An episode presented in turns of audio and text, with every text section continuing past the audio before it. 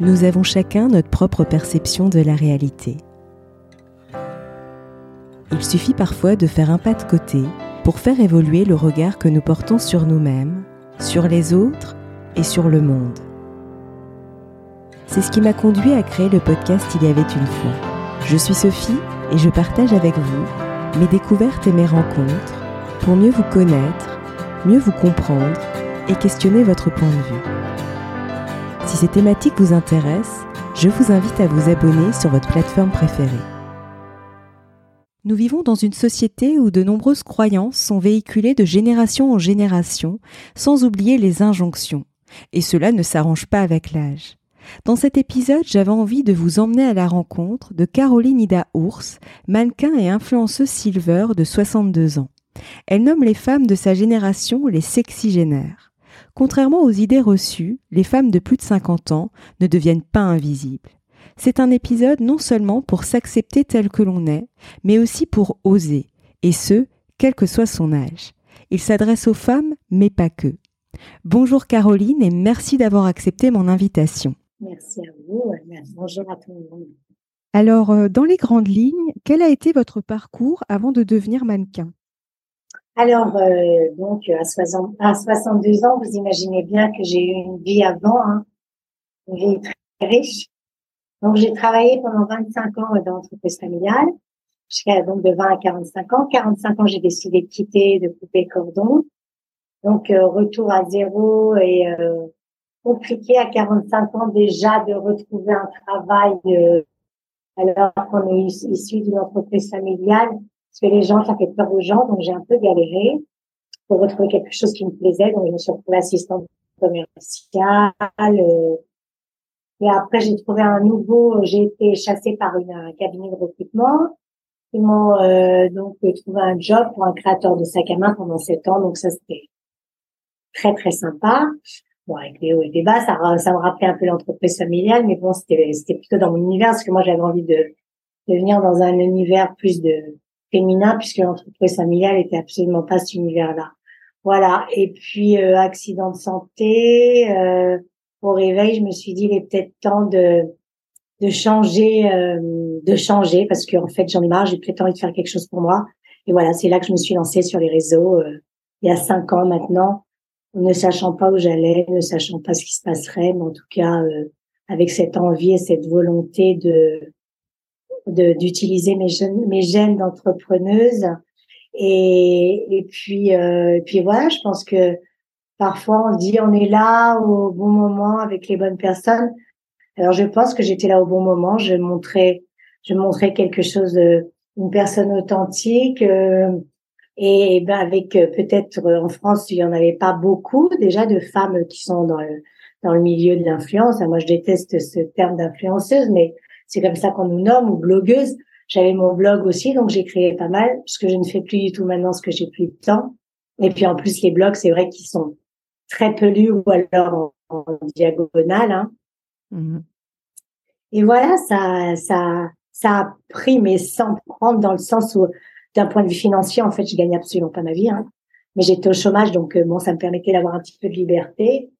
Et puis euh, là, ça fait vraiment euh, je dirais à peine deux ans que je je j'en j'en vis. Enfin j'en vis. Disons que oui voilà. Et que depuis deux ans en fait je suis devenue aussi mannequin un petit peu par hasard. Donc on me demande souvent qu'est-ce qu'il faut faire pour être mannequin. Je n'ai absolument pas de conseil à donner à part celui d'oser. Et euh, parce que si vous n'osez pas faire les choses et que vous attendez que ça soit les autres qui vous disent comment faire ben vous ne ferez jamais rien. Oui totalement Totalement d'accord. Et justement, pour euh, expliquer un petit peu à nos auditeurs, comment vous avez fait pour, euh, enfin, quel a été un petit peu votre cheminement dans cette carrière de mannequin, dans cette nouvelle vie, j'allais dire? Écoutez, alors, ma carrière de mannequin, en fait, elle est très, je sais pas, faut pas non plus euh, se leurrer, il faut pas rêver, c'est pas du tout une une carrière flamboyante où je fais des shootings toutes les semaines. non, c'est absolument pas ça. J'ai eu la chance de participer, donc il y a un peu plus de, deux ans, via l'influence, hein, via mon compte Instagram, à un salon de la lingerie où en fait ils, on, ils prenaient, ils faisaient un défilé où on prenait le body positif. J'ai fait partie de ce défilé Et j'ai été remarquée par des marques à ce moment-là. Et voilà comment ça a commencé. Alors, j'ai eu l'opportunité donc d'avoir été remarquée par Darjeeling, pour la citer parce que tout le monde m'a vu, hein, euh, avec cet affichage, cet affichage national sur tous les sur tous les arrêts de bus euh, l'année dernière. Et euh, Darjeeling et moi, ben, on a changé les choses. Il y a eu un avant et un après. Et c'est vrai que ça a choqué dans le bon sens et parfois dans le mauvais parce qu'il y a toujours des gens à qui ça n'a pas plu. Mais ça, ça, ça, ça a les consciences en se disant, ah ben oui, c'est sûr qu'une nana de 60 ans, de 44, avec ses cheveux blancs euh, affichés sur tous les abribus. Et donc voilà. Mais alors, je fais quelques petites choses à droite à gauche avec quelques marques, etc. Je suis dans pas mal d'agences de mannequins, mais les agences de mannequins euh, ne sont pas, euh, enfin les marques en tout cas, ne sont pas prêtes encore à présenter des profils comme le mien.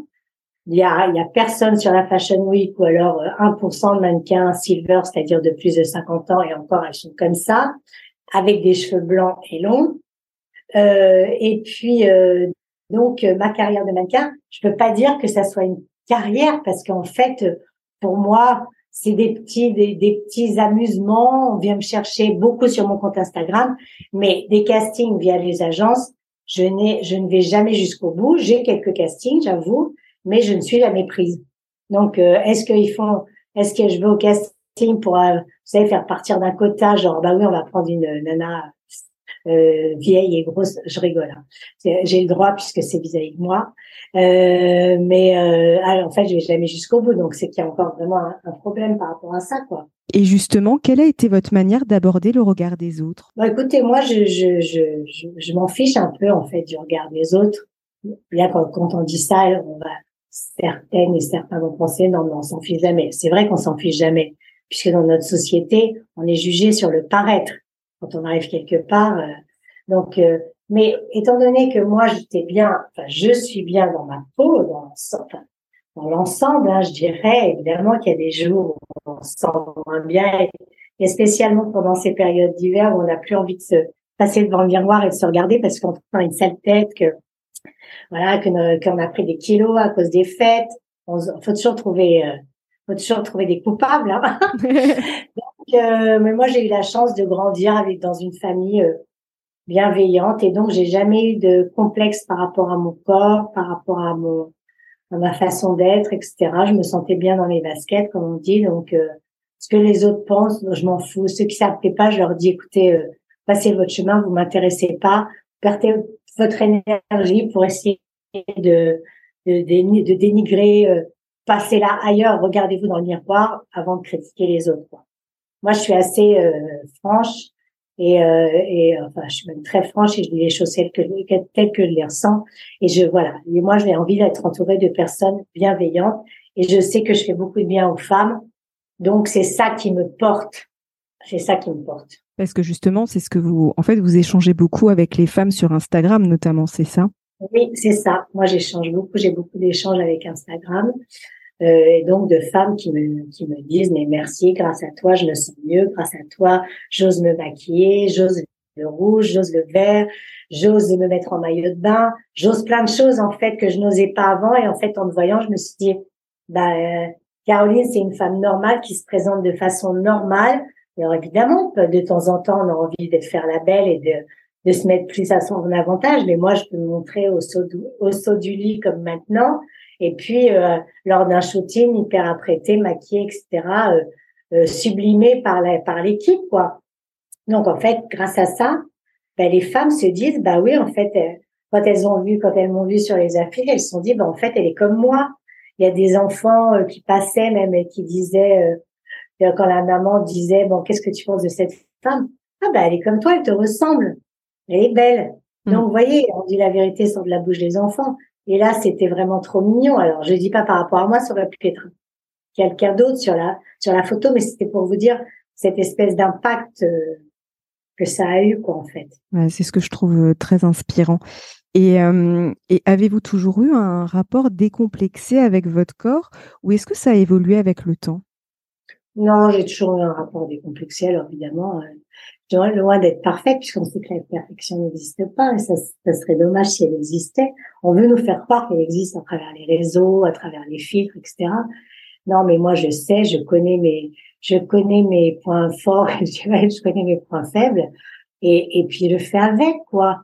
Euh, on peut pas être sans arrêt, euh, voilà, dans, dans une espèce de, de recherche de ce que voudraient les autres non, il faut être bien avec soi-même. C'est un travail avec soi-même qu'il faut faire. Si on fait pas ce travail avec soi-même, on pourra jamais être bien avec les autres. Ça sera une illusion de quelques jours, quelques semaines, quelques mois, quoi. je suis totalement d'accord. C'est notamment ce que je transmets à travers mes, mes formations, mais c'est ça, c'est exactement ça. Faut revenir à soi, effectivement, pour être bien avec les autres. C'est ça. Ouais. Et euh, que vous ont-ils apporté justement? Vous en avez un petit peu parlé, mais ces, ces, enfin, ces premières années dans le mannequinat, est-ce que vous en avez tiré des apprentissages entre guillemets Des apprentissages, comme on dit, on apprend tous les jours. Il hein. ne faut pas croire que parce qu'on a 60 ans, euh, on, sait toute la vie. J'en sais sûrement plus que euh, une personne peut-être plus jeune, quoique maintenant, euh, les, les, je trouve que les jeunes sont vachement avec tous les réseaux et tout Internet, etc., connaissent vachement de choses. Moi, j'apprends, j'apprends surtout. Euh, alors maintenant, en tant que mannequin, euh, j'apprends à, à, à, à, être toujours humble, rester humble par, rapport aux autres et par rapport à, et par rapport à soi. Et c'est pas parce qu'on est appelé sur un casting qu'on va être pris. Euh, la concurrence est rude et il faut pas regarder et juger les autres parce qu'ils sont différents. Non, c'est une acceptation. toujours, c'est toujours une acceptation on va toujours vers l'acceptation de soi en fait. Hein, euh. et c'est vrai que mannequin, moi je disais ça faisait rêver à une époque. À une époque ça faisait rêver. Aujourd'hui, moi euh, en tant que mannequin, euh, moi en plus je me considère pas vraiment comme une mannequin. Et, et, et je, je je pense pas euh, que en fait ce terme fasse vraiment rêver parce que il, a, il nous met encore, il a tendance à vouloir nous mettre encore dans des cases et moi c'est ce que je refuse totalement par rapport à la société qui veut nous mettre dans des cases. Donc, euh, donc je, je reste, je reste moi-même et, et mannequin pour moi aujourd'hui n'a pas la même signification que qu'il a pu avoir dans les années 80 avec toutes les top modèles, etc. Aujourd'hui, c'est euh, en fait, je dirais tout, tout, le monde pourrait devenir mannequin. La preuve, je suis une preuve vivante en fait. Vous voyez? Et euh, quel est finalement le pourquoi qui se cache derrière justement, euh, j'allais dire, votre carrière de mannequin, justement ces premières années dans le mannequinat? Moi, c'est plus, hein, je dirais franchement, c'était plus euh, une espèce de petit challenge en fait, une, petite, une espèce de petit challenge que je me faisais face à moi-même. Et puis, vu mon combat et mon engagement pour essayer de changer les choses par rapport à, à l'agisme, je me disais, bah, ça va exactement dans le même sens. Dans le même sens. Moi, j'ai jamais rêvé quand j'étais jeune d'être mannequin ça arrive comme ça par hasard, ça me fait gagner des sous, pourquoi je dirais non? Voyez? Et en plus, grâce à ce que je fais, ça fait évoluer aussi les choses et les mentalités. À pas, à petits pas, à pas de fourmis, mais n'empêche que ça les fait évoluer. Donc pourquoi s'en priver? Pourquoi s'en priver? Mais par rapport à moi, je vais vous dire un truc, quand il y a des castings et je suis pas prise, évidemment, je me dis pas, oh, je suis pas en pleurs en me disant oh là là, je. Non, je lui dis ben oui, ben je suis. En fait, tant mieux, ça sera une autre, ça sera pas moi, ça sera moi peut-être la prochaine fois ou pas. Mais peu importe, je suis contente pour l'autre. Donc en fait, j'ai aucune, euh, j'ai pas de jalousie ou de voilà ou de de de, de mal-être si je suis pas prise, alors que bon, certaines, c'est presque vital, je dirais. Mais je trouve qu'en plus, c'est vraiment inspirant pour les femmes parce qu'il y a aussi cette notion, euh, parce que vous vous adressez finalement aux femmes aussi de plus de 50 ans, c'est ça pour montrer justement, et même plus jeunes, parce que là, pour le coup, c'est même pas pour être, euh, j'allais dire, pour être enfermante, parce qu'au final, c'est montrer en fait qu'on peut, entre guillemets, vieillir, bien vieillir, mais en plus, d'accepter en fait aussi de vieillir Parce que c'est un peu le ah, combat aussi qu'on vit au quotidien dans notre société. Oui, bien sûr, c'est tout à fait ça. Hein. C'est vieillir, c'est un rythme, c'est le rythme naturel de la vie. Euh, il faut l'accepter. Il faut essayer de vieillir le mieux possible. C'est-à-dire, euh, il y a différentes choses, différentes choses, hein, en essayant de bien s'alimenter, de marcher, euh, de, de, de, de, se, de se prendre soin de soi et et, et puis, euh, bah, plus, plus on avance et plus on a cette chance d'avancer, bah, il faut faut que ça donne envie aux jeunes générations. En fait, faut pas leur dire vieillir, c'est horrible. Faut leur dire vieillir, c'est une chance. Ah, j'aime bien. voilà. Et quel message aimeriez-vous transmettre aux femmes qui nous écoutent, mais aussi aux hommes, face au regard qu'ils peuvent avoir sur les femmes? Bon, alors aux femmes, je leur, moi, je leur dis arrêtez d'être des pestes, pour être poli entre vous, hein, essayez d'être un peu plus, plus de sororité, plus de bienveillance, plus d'amour entre les, les femmes. Parce que si les femmes se tenaient plus les coudes, eh ben, on serait déjà encore plus avancé aujourd'hui. Et les femmes ont tendance à juger, à se comparer et à, et à, et à, et, à, et en fait à, à dénigrer euh, les autres. Et moi, ça m'est arrivé sur les réseaux et ça arrive à beaucoup d'autres. Hein. Donc moi, ces personnes-là, comme je disais tout à l'heure, ne m'intéressent pas. Donc je les vire, je les bloque. Et par rapport aux hommes, bah écoutez, d'abord euh, un homme euh, bon qui arrive à la cinquantaine, il n'est pas mieux qu'une femme, hein, sauf que la société l'accepte plus. Mmh. Donc évidemment, il a cette il a cette chance là. Alors quand il quand il dénigre une femme de son âge, bah écoutez, j'ai juste envie de lui dire, bah, va mon vieux, va te regarder dans la glace et puis après tu reviendras, quoi. Ça ne veut pas dire que les hommes, nous disent, sont acceptés par la société, mais ils sont ils vieillissent pas mieux qu'une femme. C'est mm. sauf qu'on accepte leurs cheveux gris, on accepte leur euh, on accepte leur ventre euh, leur ventre qui commence à à, à, à avancer en avant et on leur dit rien. Alors que la, la femme, il faut qu'elle reste parfaite, il faut qu'elle reste mince, il faut qu'elle reste lisse, etc.